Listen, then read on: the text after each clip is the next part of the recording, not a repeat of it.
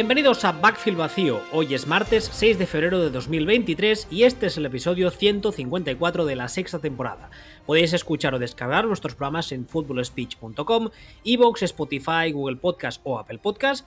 Tenemos un canal de noticias en Telegram, B Vacío, todo junto, y estamos en Twitter, arroba Ball y arroba.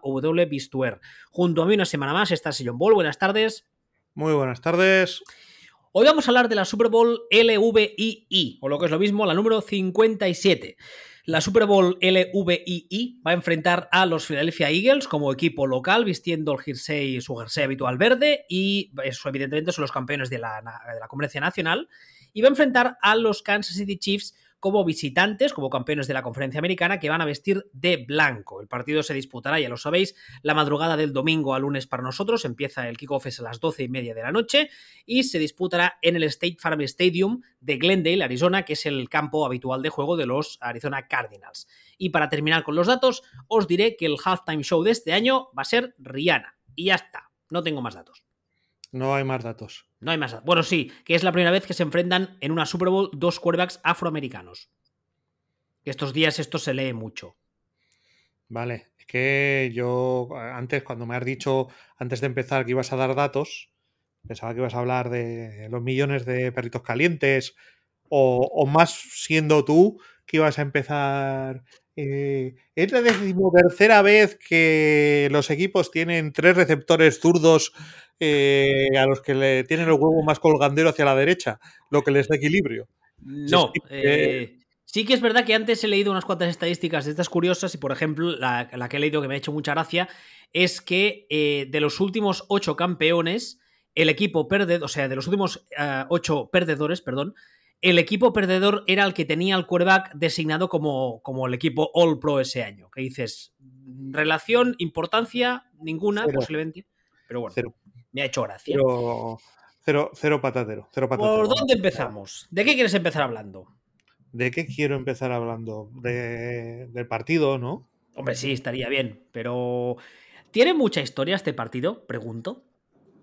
A ver, sin entrar en, los, las mil y uno detalles, batallas tácticas, eh, batallas individuales, este contra el otro, a mí la sensación que me da, y tú me corriges o me, o me añades o me llevas la contraria, es que este equipo, ay, perdón, este partido lo va a definir el hecho de que Filadelfia sea capaz de correr.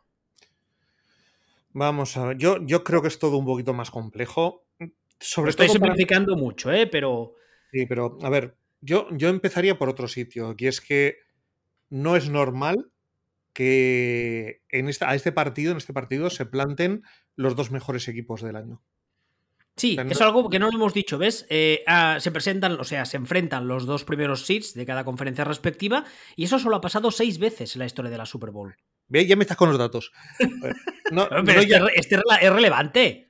Bueno, ya no, no solo el tema de, del seeding ni todo esto, sino que, que realmente, o sea, la sensación era que el mejor equipo de la FC era, eran Chiefs y lo han sido durante todo el año de hecho, que el que venía detrás era, era Bengals y, y, es el que ha quedado también a las puertas. O sea, que ha sido todo muy, muy lógico, con mucho sentido. Y por el otro lado, lleva todo el año siendo el mejor equipo Eagles, con el asterisco de Niners, que tienen la desgracia de haber construido el estadio encima de un cementerio indio.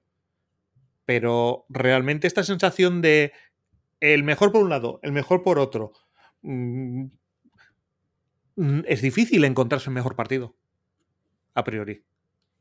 Te diría incluso en la historia de la Super Bowl. O sea, un, equipo, una sensación de dos equipos buenísimos que se. Es muy, muy, muy difícil encontrarse esto. Pero normalmente siempre tienes un poco la sensación de, de que hay un favorito y un.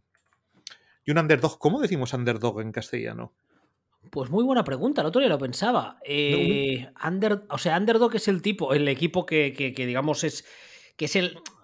Es que solo me sale aspirante y no es aspirante. Es como el. A mí me sale el Athletic cuando juega una final, pero creo que no es adecuado. y es un poco largo, sí. Ah, sería. Hostia, muy buena pregunta. No tengo. Ah, déjame. Déjame ver. déjame ver, déjame ver qué dice el traductor. Hay uno de estos traductores de inteligencia artificial que es bastante habitualmente, acierta bastante. A ver qué nos, qué nos propone. Joder, underdog desvalido, la primera traducción, que no sería, pero ofrece una que no sería per se, pero bueno, la podríamos aceptar que es subestimado. Uh, no, no es exactamente. ¿Menospreciado? Tampoco, porque no es que lo menosprecies, es que sencillamente es que no es el favorito. Lo que pasa es que el traductor este es un poco traductor así. Bueno. Y claro, pues tú puedes, tú puedes ser el underdog sencillamente porque eres peor. O sea, normalmente cuando lo eres es porque eres peor. Perdedor, no favorito, subestimado, desaventajado, sojuzgado, todo junto, no sabía ni que existía, menospreciado, desvalido, desventajado, no favorito, desemparado, subestimado otra vez, menospreciado. No, pues a mí lo que me da es que no existe esto en. No, no, no, no parece, no. Es como prospecto, que te gusta tanto. Sí, cuando, cuando, voy a, cuando voy a tomar aspirinas y saco el papelito de dentro del envase, eso es el prospecto.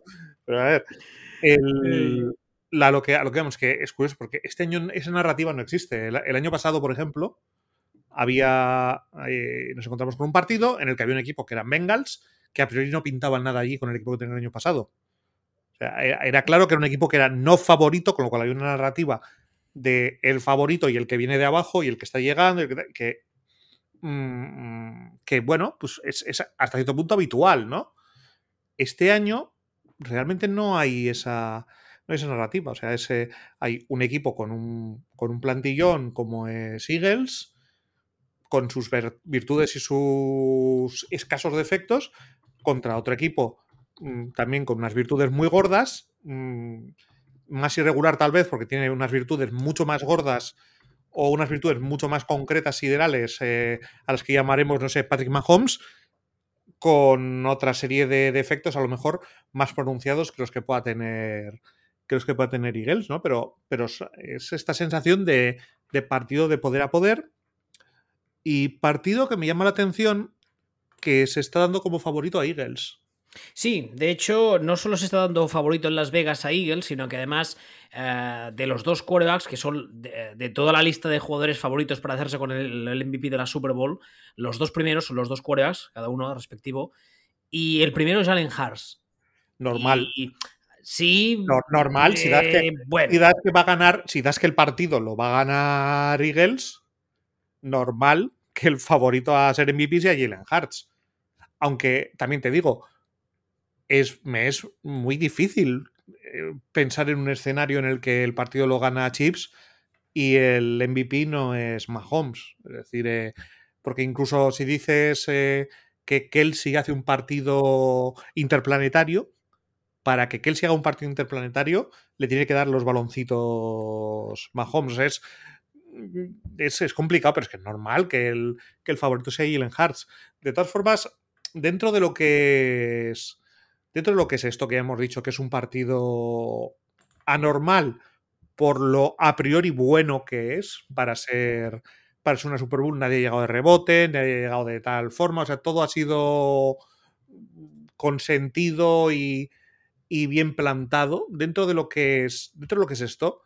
Sí que es cierto que hay, como hemos dicho muchas veces, que se suele decir que esta, es que esto es una liga de, de, de, inches, de pulgadas, ¿no? Ah, pensaba que ibas a decir una liga de mierda. Digo, mira, no, no lo había dicho todavía. No, a, aquí, vale, ha sido una liga de mierda hasta ahora, pero el, el, hecho de ser una, haber sido una liga de mierda nos ha dejado con una Super Bowl estupenda porque había tal diferencia entre los buenos y los malos que lógicamente han llegado los buenos, ¿no?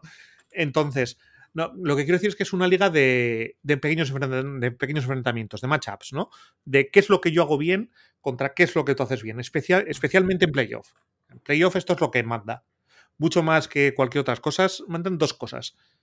Lo sano que llegues y... Iba a decir que los dos llegan sanos, pero a mí el tobillo de Mahomes todavía me parece que ha tenido a... O sea, que es, las bromas de que Mahomes es extraterrestre, el tema de su tobillo es lo que más me ha hecho pensar que efectivamente es extraterrestre.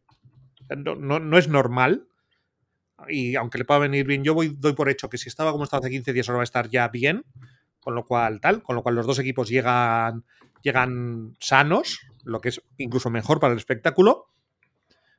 Y, y luego los, los matchups. Y tú has dicho antes, has hablado de, de la capacidad que pueda tener Eagles para, Eagles para correr, ¿no? Como, como eh, punto culminante, punto culminante, no, qué coño, como factor decisivo. Para, para el partido.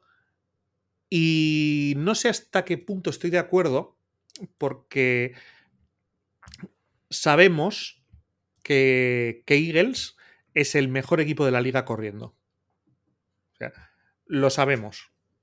O sea, esto no, no parece discutible que esto sea un. Que esto sea algo que vaya a pasar. Porque, y no parece discutible que esto sea algo que vaya a pasar porque la defensa de la carrera que de Kansas City es la, es la decimoquinta. Claro. Entonces, pa- es parece, que- parece muy difícil que Eagles no corra. Claro, aquí está el tema. Yo por eso te decía que sí que es verdad que es una simplificación muy bestia, pero yo creo que si, si intentamos eh, justamente eso, ¿no? Intentar simplificar un poco la final, sobre todo de cara a la gente que nos siga tanto este deporte o que no lo sea habitualmente, yo creo que la clave del partido está en la carrera de Filadelfia por varios motivos. En primer lugar, porque como decías tú bien ahora, la defensa de Kansas City sigue siendo sospechosa, Ojo, ojo, estoy hablando ahora en concreto de la, de la defensa contra la contra carrera. la carrera. Sí, sí, sí, sí. Además, carrera. También, también hay un tema, y es algo que yo llevo unos años diciendo, y es que además yo creo que este año se ha vuelto a demostrar, que es el hecho de tener a un, a, a un coordinador como tu amigo Spielbergo, también conocido como Steve Españolo, cuando llegan a playoff, eh, yo tengo la teoría, y yo creo que se ha demostrado así especialmente este año, que apretan un poco los dientes básicamente por una cuestión de, veteranía, porque, porque los partidos de, de playoff no son lo mismo que los de temporada regular. Pero Teniendo en cuenta eso, lo que tú dices es cierto. Contra, digamos que de los dos eh, factores que, que- que podríamos medir de la defensa de Kansas City, defensa contra el pase o defensa contra la carrera, en general es una defensa que en según qué momentos puede parecer sospechosa, pero la defensa contra la carrera es, digamos, todavía el, el punto más débil de esa defensa. Vale, y le pones- Un, un- un inciso. Sí, sí. Solo un dato. En playoff, eh, la defensa contra la carrera de los Chiefs es la segunda peor defensa contra la carrera de todos los equipos que han entrado en playoff. Claro. Y lo enfrentas contra un equipo. contra un equipo que eh, posiblemente lo que mejor haga, y no estoy diciendo que pase mal, pero lo que me- mejor hace, y además no solo es que lo haga bien, que sea su punto fuerte, sino que es de los mejores de la liga a día de hoy, es el juego de carrera. Eh, claro, si ya sabemos cómo funciona esto, el ataque de los Chiefs es un ataque que es muy explosivo y tienes a Mahomes, que es un extraterrestre, pero Mahomes mirando desde la banda mm, no tiene poderes. Con lo cual, si está mirando desde la banda, poco va a poder hacer. Entonces, yo creo que una de las claves de este partido va a ser el hecho de que los Eagles corran, entre comillas, a placer, que yo creo que van a poder hacerlo, pero no solo es el hecho de poder correr cuando les dé la gana y como les dé la gana, sino el hecho de quemar reloj haciéndolo.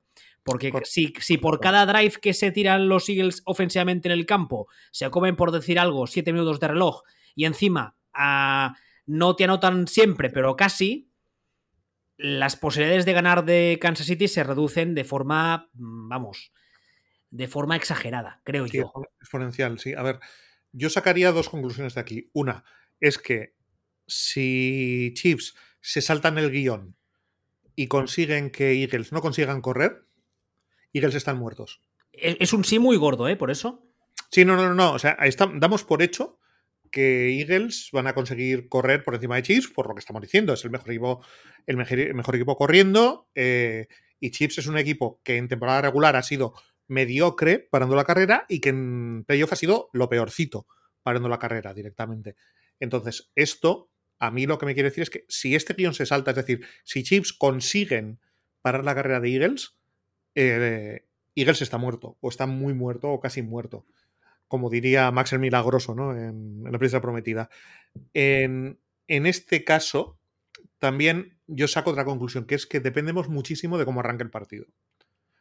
Si el partido arranca con una situación en la que Eagles se pone por delante, imaginemos que el partido arranca con un 14-0 Eagles. Con esa capacidad que tiene Eagles para correr y estos problemas que tiene Chips para, para defender la carrera, creo que las van a pasar moradas para intentar hacer una remontada, Chips. Casi te diría que el partido se puede decidir, aunque suene a tópico deportivo ultra sudado, en el primer kickoff.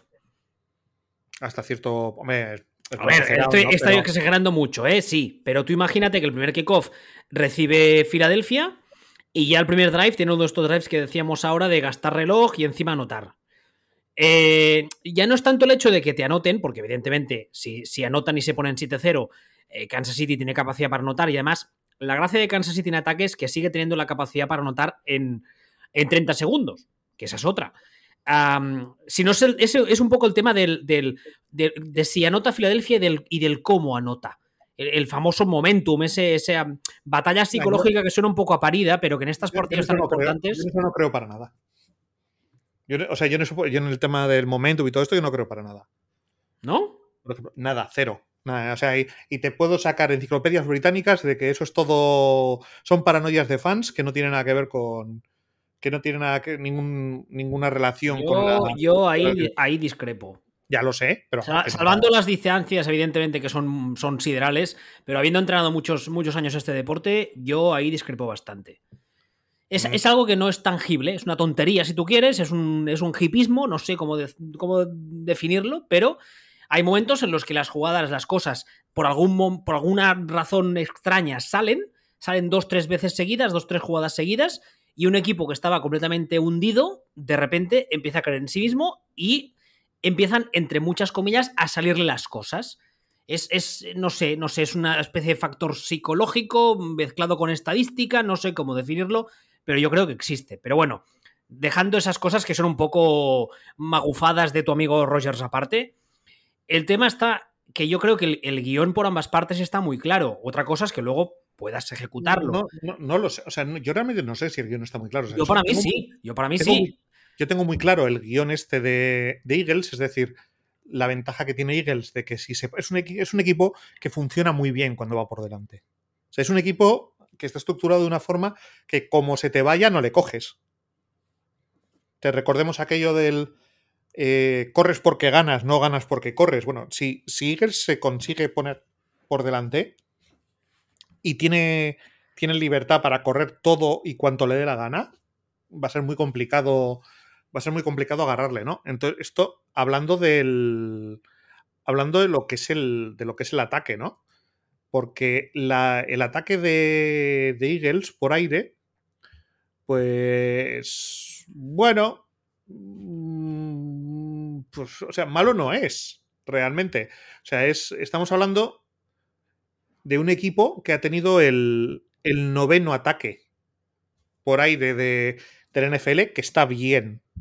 Que está, que, está, que está bien. Claro, ¿qué pasa? Que lo que tiene enfrente es al, mejor ataque de pase de la NFL. Entonces, esto, esto choca. O sea, realmente no, no son dos equipos que, parece que esperemos que vayan a, que vayan a atacar de forma diferente. Y hay otro. Y hay otro. Otro matchup, digamos, que, del que eh, no he oído hablar, hablar demasiado. Eh, eh, ¿Banquillos? No. Ah. No, Por, esto. Eagles lo que tiene es la mejor defensa contra el pase de la NFL. Porque hablamos mucho de Mahomes, del pase, de tal, del ataque explosivo y esto y lo otro y tal, de que Filadelfia corre. Oiga, Filadelfia tiene el mejor ataque en carrera y también tiene la mejor defensa contra el pase. Y mi pregunta es, ¿esto no es un caso bastante claro de las virtudes concretas de Filadelfia coinciden para tocarle las narices a Eagles? Digo a Eagles, a, a Chiefs. O sea, que Eagles tengan la mejor defensa contra el pase no les da a priori una ventaja bastante gorda contra un equipo como Chiefs, que viven de eso. Si el quarterback no fuera Mahomes, te diría que sí, claramente. Ya, pero quiero decir, es que incluso contando Mahomes, contándolo todo. Sí, sí, por esto te digo que te diría que sí, claramente. Como el quarterback es Mahomes, te digo que Eagles sigue teniendo ventaja, pero.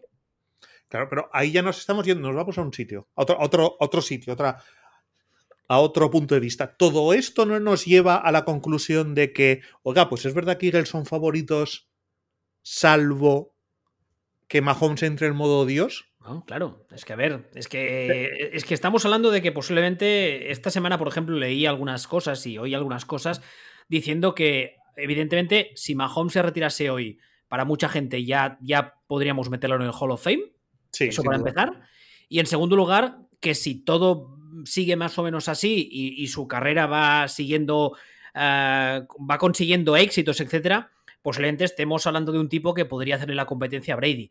En cuanto, no a títulos, no tanto a títulos, que eso ya va a ser complicado de repetirlo, sino en cuanto a, nivel de talento y a, que durante sus años de, prime eh, ser el, mejor. Sí, ya sé, ya sé que para ti Brady no es el GOAT y bla, bla, bla, pero... Exactamente. Tiene, tiene más talento Mahomes en una, una pestaña que... Estoy exagerando, ¿eh? que, no se me, que no se me tienen al no, No, no, a ver, talento físico sí.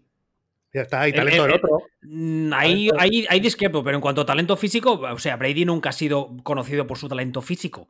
Está. Lo que hace, lo que hace Mahomes, lo hemos dicho muchas veces, es algo que no ha hecho nunca jamás nadie en la historia de este deporte y que además cuando lo ves, eso... Hay un, hay un señor, hay un señor Mira, hablando un, un, señor que se chuta cosas. Ni, no sé, ¿eh? no sé yo. Un, personaje secundario de Midsummer. ¿Has visto Midsummer? No. Pues deberías, porque si te lo imaginas que por ahí está Rogers, dices, ah, pues, pues, pues sí, sí me pega. Pero bueno, el casual, mira, hoy, hoy, hoy comentaba, discutía con unos con unos amigos sobre quarterbacks de la historia y todas estas cosas. Y yo comentaba que para mí, por, de lo que yo he visto, de lo que yo he visto de verdad, o sea, a, Graham no lo he visto de verdad. Eh, yo lo mejor que he visto por puro talento es, es Dalmarino, es Rogers y es Mahomes. Y sin embargo, el mejor, por puro talento físico y todo. Y sin embargo, para mí el mejor que yo he visto es Peter Manning porque lo que hacía con esa cabeza de, soy el líder, quiero matar a Hulk, con un cerebro que valía por 17, eh, superaba, superaba todo, lo todo lo demás, ¿no? Pero ya te he dado cuatro y no te he dado a, y no te he dado a Brady. Pero esta es otra discusión para otro día. A lo, a lo, que yo iba es el hecho de que si Mahomes entra en modo Dios, que es algo que además ya lo hemos visto antes, Puede pasar, sí. Eh, bueno, es un poco como cuando en el Mario Bros te cogías la estrellita. ¿Sabes? Y que se aceleraba la música y tal, y que eras imparable. Es un poco esa sensación, sensación de que sí, Filadelfia está jugando muy bien en defensa, que tiene una defensa contra el pase cojonuda, pero que cuando este señor es en plan, mm, me saco la minga y aquí se hace lo que yo digo porque yo lo valgo, eh, es muy complicado hacer nada contra eso lo que pasa es que ya estás, ya estás, ya estás eh, a expensas de algo que, que, no es tan fácil. Sí, exactamente. ¿Que puede pasar? Sí, que lo hemos visto también, pero que ya no es tan fácil. Ya dependes de que ese señor esté al 110%, no todo el partido, pero casi.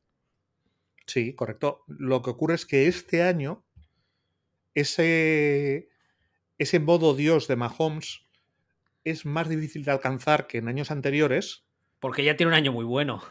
No, digo, porque la plantilla que tiene no es la plantilla que ha tenido en años anteriores. Claro. Entonces dices, joder, es que, es que Kelsey es muy bueno, sí, Kelsey es buenísimo. O sea, Kelsey está en la discusión de mejor jugador en su posición de la historia. No digo que lo sea, pero está en la discusión. Ahora, eh, ¿qué más?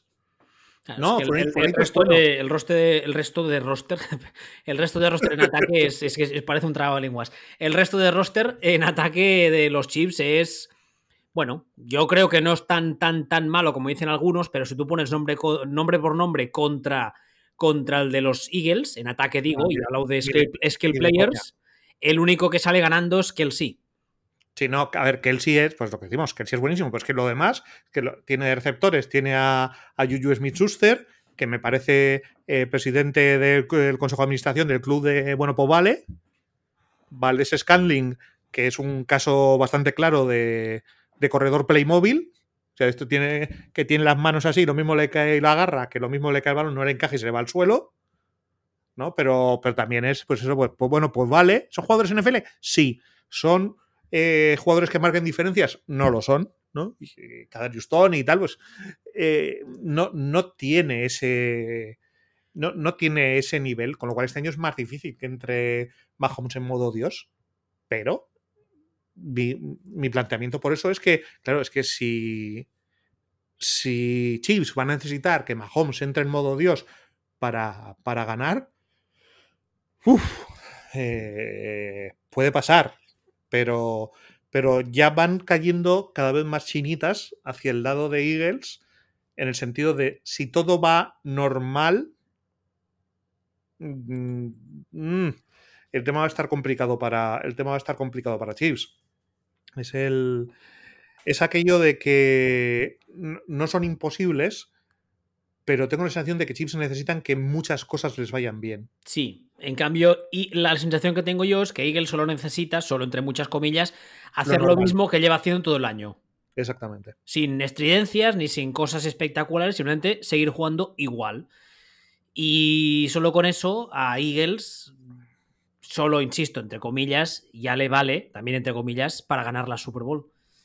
Entonces, eh, el hecho de que para mí, o sea, sobre el papel y el tema apuestas y tal, Eagles sea favoritos, hombre, yo creo que sí. Sí, no, no, yo lo entiendo. Pero lo que pasa es que luego hay mil cosas. ¿eh? Tú no sabes si va a arrancar el partido y nada más arrancar el partido, eh, el quarterback de Eagles se va a cagar encima. Bueno, esa es otra. Ese es, es otro tema que, también a veces se habla y muchas veces la gente lo, lo, lo ningunea, pero la experiencia en las grandes citas es algo que existe. Y la presión del escenario existe. Y claro, estamos hablando de un señor que además es muy joven y que es su primera Super Bowl contra Otto, que lleva ya unas cuantas encima y que además eh, está acostumbrado a jugar no solo playoffs, sino Super Bowls. Y además, aquí hay una cosa que yo hablaba antes, que es el tema del banquillo. Por mucho que a nivel de talento, a nivel de roster, el talento esté limitado en el caso de los Chiefs, siguen teniendo un head coach y un coordinador defensivo que han visto muchas de estas y que a nivel de pizarra yo creo que superan tanto a Siriani como al coordinador defensivo de Eagles, que nunca me acuerdo del nombre, mil perdones. También, también sabemos que tienen un head coach que tiene una gran capacidad para cagarla en la gestión de partido. Eso también es cierto. los ejemplos de, de Andy Reid haciendo cosas raras cuando no toca son también están documentados y son son numerosos. Esos, son esos momentos en los que eh, en los videomarcadores del estadio ponen un anuncio de Burger King, entonces Andy Reid se, flipa, se queda tontado y no se entera lo que pasa y pierde completamente el hilo, del partido. O sea, este tipo de situaciones, ¿no? Pues, la gestión del reloj de Andy Reid llevamos toda la vida diciendo que es desastrosa y sigue siéndolo. Eh, los ajustes durante el partido de Andy Reid a veces son complicados. Eh, eh, eh, pues sí, es, buenísimo, pero su punto fuerte es la preparación previa, más que, más que lo que ocurre durante el partido. Ah, y el, problema ahora de este partido es que preparación previa, ahí, a ver, déjame que me explique lo que voy a decir, que va a sonar raro. Hay poca. Hay poca en el sentido de que, como decía antes, para mí, para mí, el guion casi al 100% de este partido, si eres, si eres Kansas City, es ponerlo todo encima de la mesa para parar la carrera de Filadelfia y a partir de ahí ya burem. Porque es que si no paras la carrera de Filadelfia, no, no, hay, no, no tienes que preocuparte de nada más. Porque no vas a. A ver, insisto todo el rato lo que estoy diciendo, relativicémoslo, pero me refiero. Si Filadelfia consigue correr cuando y como quiera, es muy complicado que Kansas City gane este partido, por mucho que en ataques se esté saliendo. Yo, yo, lo veo al revés. O sea, yo doy por hecho que Filadelfia va, va a correr como y cuando quiera. Y más bien mi punto de vista es el contrario. Es. Eh, Chiefs necesitan que Filadelfia no corra como y cuando quiera para tener opciones. ¿En, qué sentido? quiero decir que creo que Eagles, incluso si no consigue correr con la gran facilidad de esto, tiene opciones pero creo que si Eagles con, consigue correr constantemente, mm, lo, ahí a Chips se le acaba la se le acaba el tema. O sea, creo que el tema de la carrera es más importante para Chips conseguir pararlo. Pero no estamos diciendo lo mismo. No exactamente. Es decir, eh, yo lo que quiero decir es que el tema de la carrera para mí es más importante para Chips pararlo Coño, que pues para... estoy diciendo eso, ¿no? Yo. para Eagles, pues entonces te he entendido mal. Sí, no, yo estoy diciendo que es que a nivel de preparación previa es lo que decía ahora. O sea, Eh, una cosa es que salga luego, pero yo creo que, o sea, en los meetings de, de, los entrenos de esta semana y del anterior, yo creo que nada más entran los jugadores de los Chiefs en la sala, va una voz eh, repitiendo en plan secta, en plan parar la carrera, parar la carrera, uh, ¿sabes? En plan, a ver, totalmente sectario para que se les entre en la cabeza, porque es que si no les paran la carrera y no consiguen parar un poco la carrera de Filadelfia, yo creo que es que el partido no va a tener historia. Es más, yo creo que incluso si Filadelfia consigue, o sea, consigue anotar por, por tierra, pero hacerlo rápido, en carreras rotas o un par de carreras de 30 yardas cada una, o 20, 40, algo así, casi les conviene más a los Chiefs que no que hagan drives de estos largos, sostenidos, en los que la defensa sufra y que encima te acaben anotando. Sí, que no les hagan, que les hagan seis yardas por carrera cada carrera. Exacto, porque eso es muerte. Eso es muerte a, to a todos los niveles. Sí. Porque te dejan sin reloj, encima físicamente te desgastan, que eso es algo que muchas veces no hablamos. Ignasi, que siempre ha llevado mis defensas, lo decía siempre. No hay nada peor para una defensa que un ataque que te haga 3, 4, 5 yardas por carrera. Porque eso significa mucho rato en el campo y muchos golpes. Y claro, cuando sales el primer drive del campo, bueno, es una Super Bowl, no pasa nada, estoy a tope. Pero cuando llevas 5, 6, 7, 8 drives, que en cada drive te estás llevando 7, 8, 9 tortas gordas, ojo, cuidado. Pues sí. Entonces, yo creo que si Filadelfia va a correr, que creo que es algo que tenemos todos mmm, bastante aceptado, que es muy posible que suceda, lo que le interesa a Chiefs es que corra rapidito. Sí. Aunque correcto. suene raro lo que, lo que estoy diciendo. Sí, no, no. Sí, no, no, no, yo estoy de acuerdo. Y otra, y otra cosa que nos está comentando mucho, yo por lo menos no he oído, sobre los banquillos es. ¿Tú sabes dónde empezó a entrenar Siriani? Hombre, y tanto. ¿Dónde empezó? Es del coaching tree de Andy Reid. No recuerdo la posición en la que estaba, pero empezó en Philly, ¿no? No, no, no, no, no, no. Ah, no, calla, que no, Philly ya no, no estaba Andy Reid. Espérate, no, no, voy a buscar, no. que no me acuerdo. ¿Dónde? No, te, te, lo, sí que te lo digo yo, que yo, sé, ah, vale. que yo, me, lo, que me lo sé. A ver, ¿dónde? En Chiefs.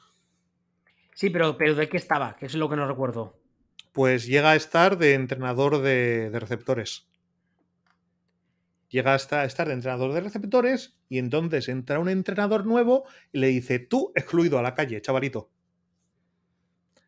Y ese entrenador que le dice a Siriani, tú a la puta calle, es un señor regordete y con cierto parecido con una morsa. Ah, no, pues mira, no recordaba yo eso. No sé por qué pensaba que habían coincidido ni que fuese un par de años. Mm, mm, ah, qué curioso. Qué curioso. Sí, sí, sí, sí. Sea, es, es, divertido porque es como una, como una espinita y es como una herramienta eh, motivacional que puede usar Siriane, pero uh, aunque no creo que no es lo mismo, recordemos. No, no, no, es, me parece más una curiosidad que otra cosa. Sí, pero recordemos también que Andy Reid, ese señor con bigote regordete que tiene cierto parecido a una morsa, como dices tú, antes de estar en los Chiefs, estuvo en un equipo llamado Eagles donde después de estar un montón de años y llevándoles a finales de conferencia, etcétera, se lo, se, se lo, petaron porque decían que no era suficientemente bueno. Y es una de las cosas que le han preguntado estos días hasta la saciedad. Y evidentemente Andy Reid ha dicho que no, que no hard feelings, que, que le encanta Filadelfia, que les ama tantísimo. Pero ¿qué quieres que te diga? Yo creo que un poco de resquemor tiene que estar ahí, ¿eh? Sí, no, ha dicho, no, Filadelfia me encanta. Por cierto, Rocky es una puta mierda película. un poco de resquemor tiene que estar, porque, a ver, quieras que no, insisto, yo me acuerdo, porque ya había empezado a seguir la NFL en esos años, y de Andy Reid se dijeron unas cosas. Hombre, no hace tanto, ¿eh? O sea, no, no hace. Bueno, no hace, no hace nada, tanto. A ver, echa, echa cuentas, que ya estamos mayores, ¿eh? Empieza a contar. 10 años, 12 años. No, de unido, ¿eh? 10 años, 12 años. Yo hace 10 años era un chaval, ahora soy un señor. Tú, tú hace 10 años hacía 20 que seguía la NFL. no, te, no, te, no, te, no, te, quites años, que, bueno, vale. que parece Isabel Presler. Vale, joder. Un ferrero. A ver, eh, es que la asocio, mi mente asocia a Preisler con, con Ferrero Rocher. A ver. Sí, también un poco. No, a ver, lo que digo es que en su día, Andy Reid, insisto, de Filadelfia, buscar las hemerotecas a los que no estuvierais en la NFL en esos momentos, pero se le echa de Filadelfia y se le echa en plan, es que este no es bueno, hay que echarle, y además ya sabemos todos que en Filadelfia son muy guiño guiño especiales, lo hemos hablado muchas veces, Y, las tertulias radiofónicas, los periódicos, eh, los meses o el año antes de que finalmente le echase, no se fuera, no sé, le pusieron a caer de un burro. O sea, para ellos era el diablo, era el, origen de todos los males. No, no tanto. O sea, no. Yo no, yo no creo que en, que en Eagles eh, se dijera de Andy Reid, Andy Reid es un desastre y le pusieron eso de ir de libro para arriba, pero sino que era más bien una sensación de sí, es bueno, pero pero solo bueno, no es nada del otro jueves, no tiene tiene limitaciones tiene limitaciones muy gordas, eh, o sea, es un poco era un poco como escuchar hablar sobre, sobre Mike McCarthy a gente que no tenga como yo estrés postraumático con Mike McCarthy. Entonces eh, era como, sí, no, es un buen entrenador, es un buen entrenador, pero con un buen entrenador no vas a ninguna parte, necesitas un, necesitas un tío buenísimo y Andy Reid no lo es. Que también te diré, en el momento en el que le despiden o él decide irse, no lo sé, francamente no, coged la versión que queráis, de Filadelfia estuvo sin trabajo algo así como ocho minutos. Aproximadamente. Que dices, igual eso te da una pista de que tu criterio igual estaba un poco pero bueno, yo, creo, yo, creo que al final fue una, fue una ruptura necesaria por ambas partes, que Andy Reid había cumplido un ciclo, que, necesitaba llegar a su fin y que ambas partes necesitaban decirse adiós. Eh, sin rencores, ¿eh? Lo que pasa que, bueno, quieras que no. Todo se le iría mejor si el sustituto de, Andy Reid no hubiera sido Chip Kelly en Eagles. Sí, posiblemente. Pero bueno, a lo que me refiero es que un poquito de, eso, de, motivación extra, es posible que tenga. No, y les ha ido de puta madre a ambos. Sí, sí, evidentemente. Ya, no, pero en, el siguiente, en los siguientes ciclos de Eagles han sido estupendos. Con lo cual, yo creo que están todos contentísimos, todo maravilloso y todo para adelante. Bien está lo que viene acaba, como suele decirse. Pero es eso, ¿no? Es curioso porque en ambas partes hay como un puntito ahí de, no sé, de no sé cómo decirlo, de, de rencor quizá. Sí, pero pero es que no sé, es, que tampoco creo que sea eso, porque al final, eh, a ver, si, tu pareja rompe contigo, tu pareja ha roto contigo, y, la madre que me parió y no te gusta, pero claro, es distinto si tu pareja rompe contigo y tu siguiente pareja es básicamente eh, una serie de vídeos de YouPorn, así tu pareja rompe contigo y tu siguiente pareja es eh, la, no sé, la señora de Cliff Kingsbury. ¿no? Entonces, claro. No, es señora, ¿eh? amiga con derechos. Da, igual, sí. Tiene, un nombre impronunciable. La, buscarla cuando le dijiste el otro día, la busqué. Voy a buscarla. Kingsbury es girlfriend, ¿no? Sí. Sí, con derecho a, ataque aéreo, sí. Eh, Verónica Bielik se llama. Me parece, me parece muy bien. No creo. Es, incluso me puedo llegar a creer que Kingsbury ni siquiera sepa cómo se llama. Hombre, sí. Vaya, de algún eh, modo tiene que llamar la chavala. 29 años tiene. ¿Cuántos tiene Kingsbury, por cierto? Pues, como 40 tendrá así, supongo. Vamos, que da, que, da, igual. No, no, no convirtamos esto que es, un, que es un chiste machirulo en algo relevante. Entonces, lo que quiero decir, lo que quiero decir es que realmente, bueno, pues es que les ha ido bien a, les ha ido bien a todos. Eh, entonces, como les ha ido bien a todos, pues, pues eh, el nivel de felicidad es, es, diferente a cuando les ha ido mal a todos, le ha ido mal a uno. ¿no? Sí, digamos que la herramienta motivacional sería muy diferente. Eh, o vamos a decirlo así, es, es un pelín diferente para Siriani, que al fin y al cabo le echaron en plan tú no vales a Dios. Sí, pero también, le, pero también es normal que a un entrenador de posición llega un head coach nuevo y le eche. O sea, todo esto para mí no pasa del nivel, del nivel anécdota. es que realmente estamos hablando de, franquicias y de gente a las que les ha ido todo de puta madre. Y han hecho las cosas muy bien. Entonces, como han hecho las cosas muy bien, les ha ido todo de puta madre. Eh, hasta los malos rollos en realidad no son malos rollos, eh, sino son como, bueno, cosas de la vida, pero nos ha ido bien. Entonces, no no, no, no, tengo, no tengo esa sensación. Entonces es el... Bueno, pues eh, hasta cierto punto me leía el otro día que era una Super Bowl sin chicha. Sin, chicha en qué sentido? Sin piques ni, ni sin piques, follones, sin, sin tal, sin, eh, sin, sin, gente odiable. Sí, eso es verdad. Lo pensaba, yo, también lo pensaba. Son dos franquicias que en general caen bien. Entonces, claro, era. era no, eh, o sea, lo más, lo más especialito que hay es la fanbase americana de Eagles. Y es hacia sí mismos. O sea, no, no, no esparcen odio hacia afuera, sino que se auto se odian a sí mismos. Con lo cual no generan demasiado odio hacia afuera. Pero como, no, es que los entrenadores son es gente que cae bien, eh, los quarterbacks es gente que cae bien, eh, no, no, hay, no hay gilipollas notorios en, en, los equipos, en tal, las fanbases son fanbases que caen bien. No, hay, no, hay, no hay nadie que llegue al partido pegándose puñetazos en el, en el pecho diciendo ahora os vais a cagar por toda la mierda que habéis hecho eh, en plan portándose mal, no, no, juega Vinicius en ningún equipo, no, no, no, no pasa, no hay, no, no hay, no sé, hay nada que... un, un, inciso, no sé, no tengo ni puta idea qué está pasando con el Vinicius este, pero solo sé que llevo con una semana viéndote a ti hablar de ello en Twitter, cagándote en el tal Vinicius y es muy, no, no, muy no, gracioso. no, no, no, no, no, no, no, no, no, no. El tal Vinicius a mí lo que me parece es un, es un niñato. Pero un momento, ¿quién como es hay, este como señor? hay miles. Ya te, uf, pero que necesitamos un programa especial para hablar de esto. Pero, pero que, o sea, es, es, jugador de soccer, vale, pero es de qué? Es, un, es, un, es un futbolista muy jovencito del, del Madrid que tiene, que, que tiene que, que, madurar un poco y con el que se pasan bastante. Algunos con cierta razón porque el chaval es un niñato y algunos sin ninguna razón por motivos racistas y a esos racistas habría que, que fusilarlos al amanecer pero están, se están mezclando motivos, están mezclando cosas y sobre todo la prensa está montando una mierda descomunal. Pero es que esto es simplificar. Y acabo de generarme más odio con este comentario que en Pero yo no sé quién es. Yo no sé quién es, solo veo, veo pasar tweets, la mayoría tuyos, hablando del tal Vinicius, y era en plan, bueno, pues ya me contará quién es, pero no tengo ni puta idea, la verdad. Pero bueno, a, a lo que. Es, es, un, es, uno, es uno que es muy bueno, pero que es un poco niñato. Y que acabará odios, tanto de normales como de anormales. A ver, un detalle. Eh, ya sabéis que los hermanos Kelsey tienen un podcast. Eh, no sé si es podcast o un canal de YouTube. Pero la verdad es que está bastante. A ratos está bastante bien. Hay otras veces que se van por las ramas, como hacemos nosotros, pero peor. Pero a ratos está bastante bien. Y el otro día, hace, creo que fue la semana anterior, hicieron el último antes de la Super Bowl, porque además el hermano, uh, el hermano de Eagles, que es uh, Jason, lo digo bien, ¿no?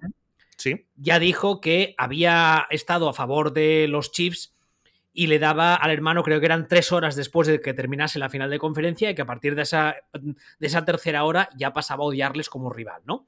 Y entonces Travis salió a decir que por Dios que nadie tuviese eh, a bien acercarse a la estatua de Rocky en Filadelfia, porque al parecer en los últimos años, cuando ha habido partido de playoff, la tradición de, lo, de, las hinchadas rivales es para hacer la gracia ir a la estatua de Rocky que hay en Filadelfia y ponerle pues la camisa del equipo contrario, no sé qué. Y desde que hacen eso, todos los, eh, todos los partidos los ha perdido el rival de Filadelfia. Y entonces Travis Kelsey salió a decir, por Dios, que nadie se acerque a esa estatua, por favor os lo pido. Eso como curiosidad. Y después está viendo los depth charts y hay una cosa que me ha, llamado, me ha llamado mucho la atención. Hablamos de la defensa de, de, Eagles, que además es verdad, es una defensa que no solo está jugando muy bien, sino que en varias posiciones tiene tíos que dices, mmm, ojo, cuidado que este tío no es manco ni es cojo.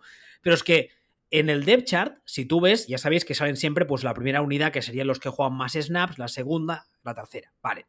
Eh, ya he dicho muchas veces, hace muchos años, que Filadelfia es la gran abanderada de esta especie de corriente, entre muchas comillas, moderna, que yo creo que es el futuro de las, de las defensas, que es el jugar mucho con la rotación de los jugadores y los paquetes en función de formaciones determinadas, etcétera. Insisto, yo creo que ese es, es, el futuro hacia donde van todas las defensas.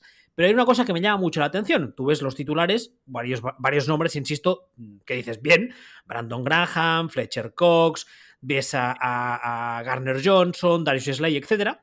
Vas mirando y en la tercera línea, en el tercer depth chart, podría ser, como jugador de rotación, ves a Endamo Gonsu, que dices, sí, es verdad, está muy lejos de ser el jugador que fue en su día, pero sigue siendo un tipo que si lo haces entrar en jugadas determinadas y le das descanso, te la puede liar. Y aquí está como tercero. Lo cual creo que es, es una prueba bastante grande de qué tipo de defensa es esta. No solo es el hecho de que los titulares tengan nivel, sino que se pueden permitir el lujo de tener a un tío como Su, que tiene experiencia y que sigue siendo un buen jugador, como segundo suplente. Es algo que me ha llamado mucho la atención.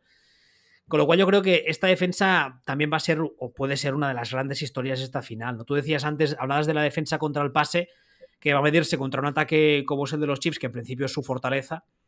pero en líneas generales yo creo que va a ser una defensa muy complicada de... No, no es, no es un portento de defensa, o sea, es una buena defensa y punto. Sí, pero la gracia está en que a nivel esquemático saca petróleo de lo que tiene. Y yo creo que eh, hablamos, antes hablaba yo de, de, tu amigo Spielbergo, de Steve Españolo, que, que, yo lo llevo años diciendo, que es que cuando llegan las grandes citas, su experiencia hace que sus, haga, haga, rendir más a sus defensas de lo que en realidad son. Y yo creo que esta defensa juega un poco con eso. A nivel esquemático, coloca a sus, a sus piezas de una forma que hace que rindan mucho más de lo que harían por separado de una defensa, entre comillas, normal. Es la sensación que tengo yo. Sí. No sé. Pero bueno, la verdad es que a priori parece una Super Bowl bastante maja, ¿eh? Lo es. Aunque, aunque el resultado final no sea de los de, yo qué sé, 40-37, aunque sea marcador bajo, que no creo que sea bajo, puede ser una Super Bowl muy, muy, muy divertida. Fíjate, el, el marcador en las apuestas lo dan como marcador alto. Y yo una de las cosas que he pensado ha sido todo lo contrario, ha sido que no me sorprendería nada que fuera de marcador bajo, no bajísimo, pero bajo, si será uno de estos casos de Eagles van por delante y se dedican a hacer drives de nueve minutos por sistema. Si eso pasa y Eagles consigue hacerlo, yo creo que la Super Bowl se la llevan, vamos, nueve de cada diez. Sí, si van por delante, es lo que estamos diciendo, parece difícil que les, que les, puedan, que les puedan recordar. Salvo, evidentemente, pues un fumble puntual, un mal rebote que acabe en intercepción, alguna de esas cosas que, bueno, que a veces la suerte también claro, juega, pero. Claro, es que. estamos hablando de cosas muy raras. O, o no, o sea, ese.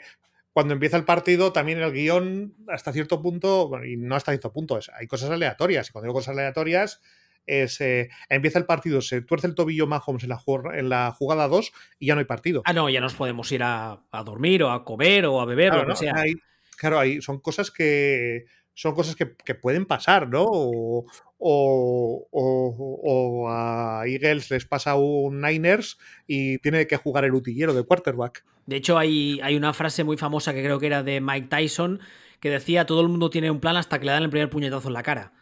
Sí, ¿eh? until, they punch, the, until you punch them in the face. Exacto. The mouth, creo que es la boca. O la boca, sí. Vendría a ser un poco eso, es lo que tú dices, ¿no? Eh, igual primera jugada del partido, no estamos diciendo que, quiera, que queramos que pase, pero puede pasar. Jalen Hart se rompe algo, o se lesiona, o se tuerce. Y, y, y, fíjate que estoy diciendo el quarterback de Eagles porque sigue siendo un equipo que tiene capacidad para correr con otros jugadores, pero ya no es lo mismo. No, pues os digo, no, ya, ya no es lo mismo. De hecho, de hecho, el factor lesiones eh, haría muchísima más pupa a, Chiefs, no ya a Mahomes. O sea, si se tuerce el tobillo Kelsey, están jodidos. Eh, si, y desde luego, si, si revienta Mahomes, pues jodidos, jodidos hasta lo imposible. Sin embargo, Eagles, como tienen una plantilla más larga y más compensada, lo que decíamos, con virtudes más mejor distribuidas o más distribuidas, ¿no? entonces al final eh, no es lo mismo tener una mesa con tres patas que si se corta una, se cae la mesa, que tener una mesa con ocho patas, que si se corta una, pues puede, puede, seguir, puede seguir en pie, ¿no? Es el, pero bueno, es, es, un ejemplo de cosas que quiera Dios no pasen, pero que pueden pasar. Los, que los guiones de los partidos al final, eh, o las cebras empiezan a, empiezan a montar el espectáculo. Es que hay hay cosas que pasan, no sé, de repente se pone, se dedican a ponerse a pitar interferencias de pase a lo loco y te cambian el partido. Por cierto, una cosa que también el otro día estaba, cuando estaba cogiendo el depth para hacer un poco el guion de hoy y tal, una cosa que pensaba es que a los que les guste el juego y sepan verlo y analizarlo de la línea ofensiva, que me consta que en, entre los tres que nos oyen alguno hay, Lo que es la línea ofensiva de Eagles, si juega como lleva todo el año jugando, puede hacer un auténtico clinic, especialmente si Eagles se acaba llegando a la Super Bowl y juegan como creemos que van a jugar, puede dar un auténtico clinic de, una auténtica masterclass de cómo, mm, de cómo bloquear y cómo jugar, porque es una unidad que, que, que hablamos antes de Kelsey, que es el center y posiblemente es un nombre que, aparte de por ser un tipo que es como muy eh, lo que ellos dicen el, vocal leader, ¿no? Como es un tío que, bueno, que se le ve mucho, digamos.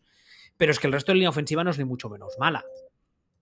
Entonces, eh, bueno, yo creo que la línea defensiva de, Chiefs no sé cómo va a hacerlo para parar esa, esa, trinchera, eh, lo veo muy complicado, francamente. Hombre, si, eres el equipo, si eres el equipo que mejor corre de la liga, normalmente es por algo. Y cuando digo normalmente es siempre es por algo. Y ese por algo nunca tiene que ver con tu running back y siempre tiene que ver con tu línea ofensiva. Siempre. Ese, tienen una línea ofensiva esplendorosa y por eso son el equipo que mejor, que mejor corre. Y, en, la, protección de pase, pues también se, lógicamente, también, también se aguantan y también, y también funcionan. Entonces, es lo dicho, es que es un equipo que tiene muy pocos agujeros, tiene muchas virtudes. Entonces, eh, es un equipo al que es difícil meterle mano y para meterle mano tienes que entrar en ignición. ¿Qué pasa? Que se enfrentan justo con el equipo que tiene alguien capaz de entrar en ignición. Entonces se puede. Que, que Mahomes se pone en modo la antorcha humana. Hay partido.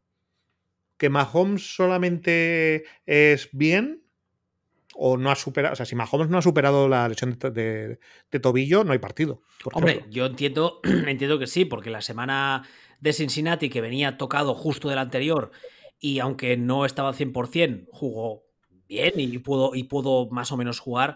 Yo entiendo que estas dos le habrán tenido mm, entre algodones, le habrán llevado a rastas, o sea, a rastas, a, cuestas a todas partes, e, en una camilla, casi casi, en, en, una de esas mierdas de los romanos, donde llevan los emperadores para que no andase.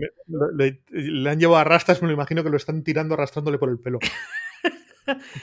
Ah, entonces, hombre, yo entiendo que si no está al 100% para este partido, estará al 95%. Sí, estará, estará. El partido peligroso era, era el anterior, entiendo yo, ¿no? Pero, pero os digo que, estos pequeños matices, lo que estábamos diciendo, Chips necesitan que mm, todo les vaya bien, que no haya, que no haya problemas, que no, no tener desastres para tener opciones, opciones reales, o bien el partido de modo Dios absoluto de Mahomes que está capacitado para hacerlo.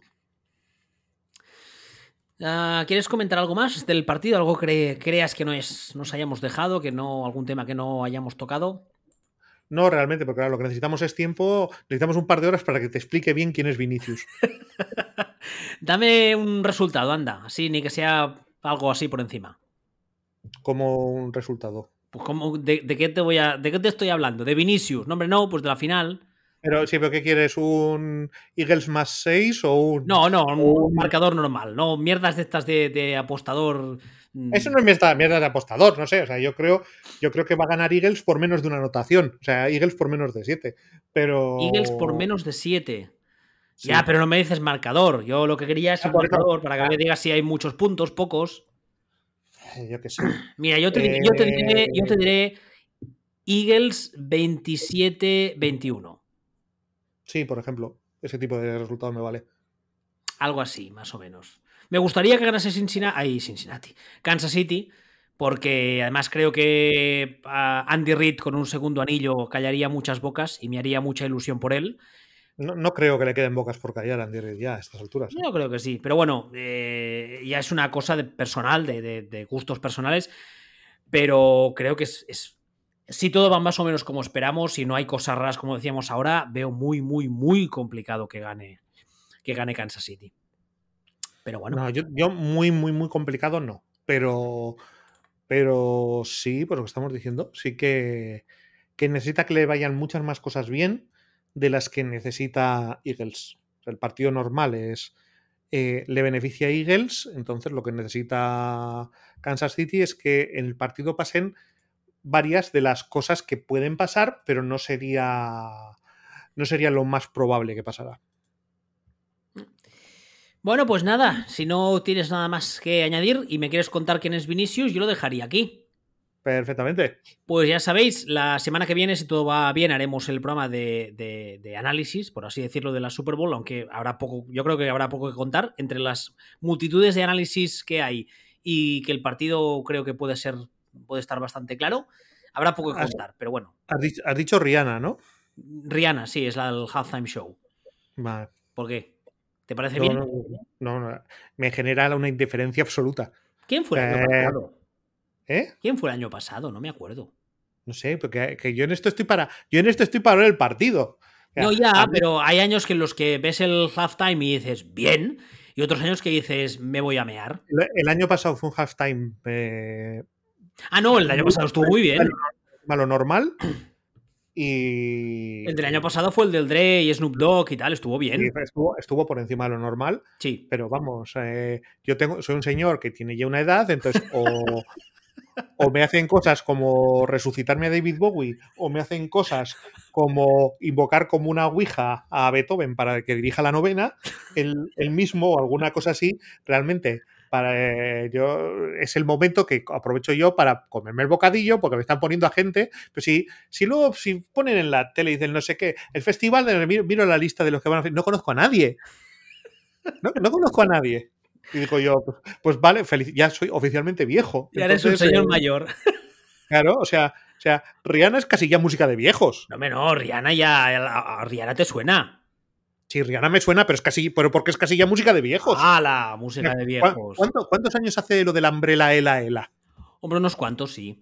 Pues, pues, pues, por eso, o sea, que ya que estamos hablando que ya es música de viejos casi casi todo este tipo de Ya sabes que la NFL siempre está intentando ahí tener contenta a la gente un poco más joven, pero poner a alguien para la gente mayor como tú, ¿sabes?